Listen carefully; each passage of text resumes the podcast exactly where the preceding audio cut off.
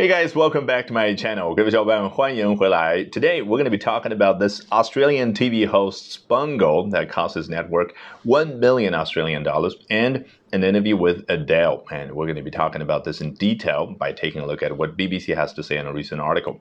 今天我们通过 BBC 一篇文章的节选来深入聊一下，深入学习一下这个有趣的话题。澳大利亚一位电视节目主持人彻底搞砸和 Adele 的专访。我们先来看第一段。 An Australian TV host has said he is mortified over an error that cost his network an interview with singer Adele. 啊，这位主持人说到啊，就一次所犯的错误，他感到 mortified 嘛。你当然可以通过中文的翻译叫羞愧的啊，暂时接近理解这个词的本质，但实际上你一定要在纯英文语境当中才能够知道它实际上表达的是什么样的一个场景，你能够长久的记住并能够去运用它。我们就把 mortified 和 embarrassed 进行一个对。比什么叫 embarrassed？我现在和一个外国朋友吃饭，突然之间我没控制住放了一个响屁，那我自己跟自己怎么说？I am embarrassed。但是呢，如果是在一个非常重要的新闻发布会的现场，我给一位重要的领导做中英互译啊，做翻译，那我没控制住放了一个响屁，通过话筒响遍了全场，那你觉得我内心深处什么样的感受？I feel mortified。一下子感知到了哦，这个 mortify 它的程度比 embarrassed 要高啊，不用去翻译成中文的。此时此刻，好，这难道就是我们今天第一段要学习的最重要知识点吗？实际上不是，而是接下来那个看似不起眼的 cast。接着。An error 啊，一次错误。英文呢非常擅长在后面加一个定语从句，也就是这儿 that 开头的部分。干嘛呢？我放在后边去描述这是一次什么样的错误呢？哦，That costs network an interview with singer Adele。你 cost 怎么去翻译啊？说让某人付出什么什么代价，呃，让某人损失什么什么的机会啊？这样呢，还是那句话，只能接近理解。我直接教一个非常好的方法，那就是一定要有个画面感。cost。你可以把它想象成是一面啊，一把这个虚拟的大斧头，它砍向你，然后砍到你之后呢，并不会让你好像头破血流，而是呢，只是让你造成某种损失，就好像刮走你一样东西。它一旦砍向这个电视台这个 network 之后，这个电视台损失的是。An interview with singer Adele，哦，和 Adele 的一次访问，本来就有这个机会，结果损失掉了。那同样的道理，如果你想举报公司一位领导啊，说他好像有不端的行为，结果呢，有个外国同事就提醒你说，他势力很强大，It will probably cost you your job。你看，他说你去举报的话，很可能会 cost you 啊，这把斧头砍向你之后，刮走你什么？Your job。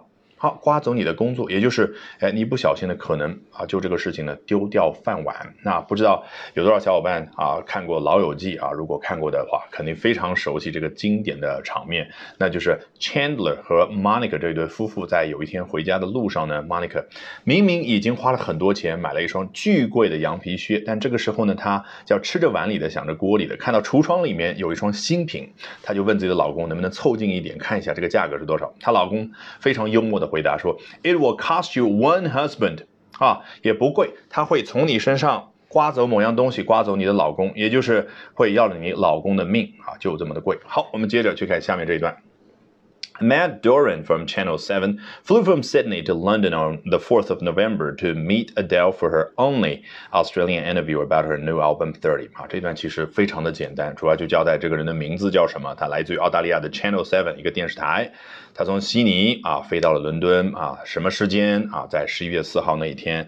然后呢，主要要做的事就是和 Adele 见面，有一个访问，是一个针对澳大利亚观众的专访啊。所以啊，you can consider it um as sort of an exclusive interview for the Australian audience 啊。这个主要访问的内容就是 her new album thirty，她的新专辑啊。时隔六年之后，Adele 出的新专辑名字叫三十。好，结果啊，在这个访问当中发生什么事儿呢？我们来看。But after admitting during it that he had not listened to the album, Sony withheld the interview footage. 好，在这个访问当中啊，during it 啊，他承认说 啊，他居然没有听过这个专辑的内容。你说这个记者啊，是不是 completely unprofessional 啊？太不专业了啊！有的人呃事后评价说，十四个小时的航班，你好歹都能够听好多遍了，对不对？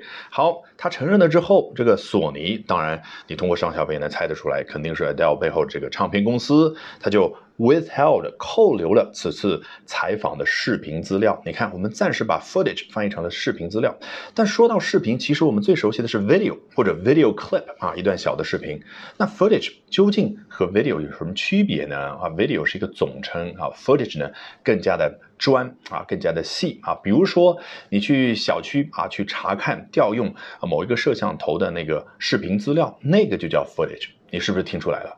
就是一个摄像头，它所监控、所拍摄的具体的一段视频的资料，没有经过任何的加工，那个就叫 footage。